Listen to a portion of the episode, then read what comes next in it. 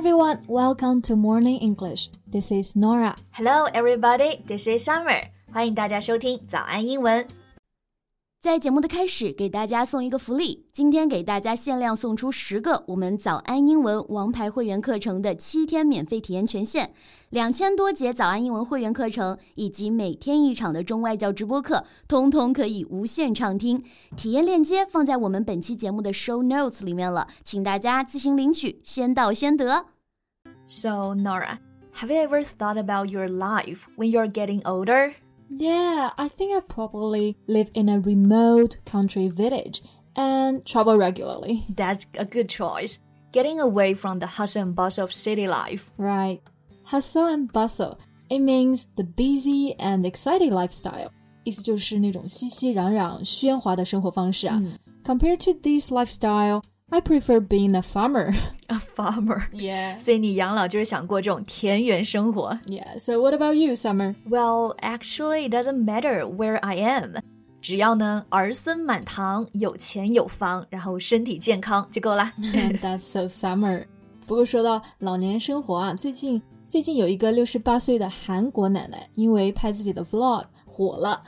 So she shared her life online and soon attracted more than 2 million followers. Wow, impressive! 2 million followers. 两百万的粉丝就是为了看他的老年生活，对，很好奇哎，到底他的生活是多么的与众不同。So let's find out in today's podcast. Okay, so Norah, now it's time to tell me how her life is different from others. Well, she leads a solitary life and she's extremely self disciplined Lead a solitary life. It means that she's living alone by herself，对吧？指的就是她是独居生活。然后另一个单词呢，self-disciplined，意思就是自律的。 Right. A self-disciplined person has the ability to control themselves and behave in a particular way without needing anyone else to tell them what to do. Like Summer, she's pretty self-disciplined. Do you think so? Yeah. I am self-disciplined person. Absolutely. 就是大家可能不知道，为了控制饮食，Summer 都可以看着我们吃烤肉，然后自己在旁边烤火。然后呢，还有坚持健身的习惯，我觉得已经算是非常的自律了。但是我吃了两片你们的生菜。OK，那这个自律的韩国老奶奶，她到底有多自律呢？ Well, she shows citizens her daily routines. she gets up at 7 a.m. every morning. Then she prays, stretches her body, and makes her breakfast. Wait, wait, Norah. But this sounds just like what my grandma does every day.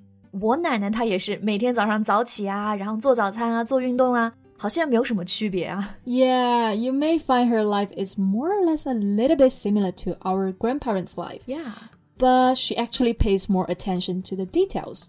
嗯，对细节更加注意。嗯，For example， Like she weighs herself twice every day. If she gains weight, she will control her diet right away. 嗯，就是说她对自己的身材管理很严格。嗯 This is a bit surprising, since our common perception is that people at her age care less about their appearance or figure. Exactly. Common perception 指的就是我们通常的认知了。 一般我们熟悉的爷爷奶奶辈啊，就好像没有那么在意外表还有打扮了，对所以身材管理也没有那么重要。Yeah. And I've seen her photos. She doesn't look her age at all. You're right. Don't look someone's age. 这个表达呢，就是我们中文说的不显老了。对，学会呢就可以用来夸人了。嗯，那这句话呢，我们平常会比较少说这样一句话：She doesn't look old，因为这个 old 会有一点点贬义嘛，就显得没那么礼貌。Right. After all, age is always a sensitive topic. Right，所以呢，说英文中，所以英文中说老年人一般很少说 old people，更常见的是 the elderly、senior adults or older adults。Right. 那么，首先第一个词 the elderly，那其实这个在新闻报道中你可能看到比较多。Yeah 不过现在有很大一部分人认为这个词也非常的不礼貌啊。For the word elderly, many associate it with people with physical disabilities who need constant care. Right，有人就觉得 elderly 这个词啊，主要会联想到那种行动不便的人，嗯他们才叫做 the elderly。比如说在公交车上，我们看到的爱心座位可以叫做 priority seat，那也有很多时候写就是 for the elderly、disabled and pregnant women。是的，那么至于另外一个词 Senior，senior people or citizens 也可以用来指代老年人。那这个表达其实是非常常见的，对，而且相对来说比较中立，没有什么褒贬含义，所以用的也非常多。Exactly。不过这些年来呀，用的最多的其实是这个词啊，older adults。older 就是 old，它就比较级 older，然后 adults 是成年人，所以直译过来就是说稍微年长的成年人。对对，就不是直接说别人老。嗯，看来称呼老年人也是大有讲究的、嗯啊。那回到我们刚刚前面说到的不显老啊，那其实英文中还有一种说法也非常的礼貌，叫做 She wears her age well。对，wear 我们平常熟悉意思是穿戴，比如说化妆 wear makeup，戴眼镜 wear glasses。在这里的 wear 还可以指呢 stay in a good position，保持一种良好的状态。Yeah. So if people wear their age well, they look attractive and healthy, even though they're not young. Okay, so I wonder, what does she do to help her wear her age well? Probably working out regularly. Good guess. 那前面其实刚刚讲到的这位韩国奶奶，她的保养秘诀呢也不是特别神奇，就是生活非常规律，每天必定两次拉伸。 So it's nothing related to serious fitness, just stretching. Yeah, fitness 就是健身了。那么 stretching 指的是我们说的拉伸呐、这种运动。她说呢，基本上自己就是按照感觉练，不是很认真的去健身。Alright, there's one more thing she does every day, which is nail and skincare. Nail and skincare? Yeah, you hear me. 那么 nail 就是指的指甲嘛，skin 是皮肤。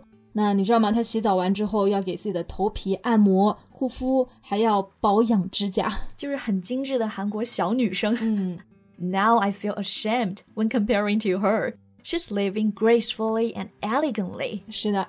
那么 gracefully and elegantly 这两个单词啊，其实意思都是优雅的、精致的。相比之下，我们这些年轻人可能都没有活得那么精致。 Yeah, and you know, I can't help but notice her dressing style. She has surprisingly good fashion sense. Exactly. Actually, she studied fashion design in Milan, and she was the first Korean to study there. No wonder her looks are always trendy and chic. Yeah, chic 这个单词呢，除了表示 fashionable，还可以带着一层含义，就是表优雅的，所以用在这里形容它是非常合适的。But in spite of all this, she says that her life may still seem simple, monotonous to some. Monotonous. It means never changing and therefore a little bit boring. Yeah. 这个词意思就是单调的，mono 就是单独的、独自的。然后因为她的生活很规律嘛，所以可能在一些人里看来也就好像平淡无奇，甚至是单调的吧。 It is the seemingly monotonous life that so many people admire.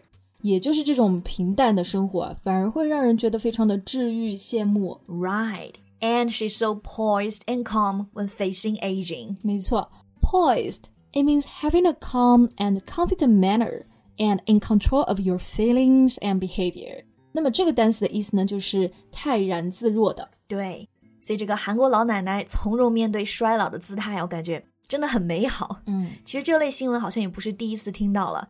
You know, recently there's a 66-year-old DJ in a bar in Changsha, and she's the queen of midnight rock. 有听说啊，这个还上新闻了。对那据说在长沙有一位六十六岁的 DJ 奶奶，一点也不逊色于年轻人。所以通过这些例子啊，我们都可以看到，youth is not a time of life, it is a state of mind。 Right. What matters is the state of mind or attitude. 所以在这里呢，也希望所有的爷爷奶奶们都能身体健康，每天开心有活力。对，好了，那今天的节目就到这里结束了。That's all for today's podcast. This is Nora. Thanks for listening. This is Summer. See you next time. Bye. Bye. 今天的节目就到这里了。如果节目还听得不过瘾的话，也欢迎加入我们的早安英文会员。成为会员，您就可以无限畅听我们每天一场免费的中外教直播课，以及两千多节原创系统课程了。今天我们限量送出十个七天免费试听权限，试听链接放在我们本期节目的 show notes 里了，请大家自行领取，先到先得。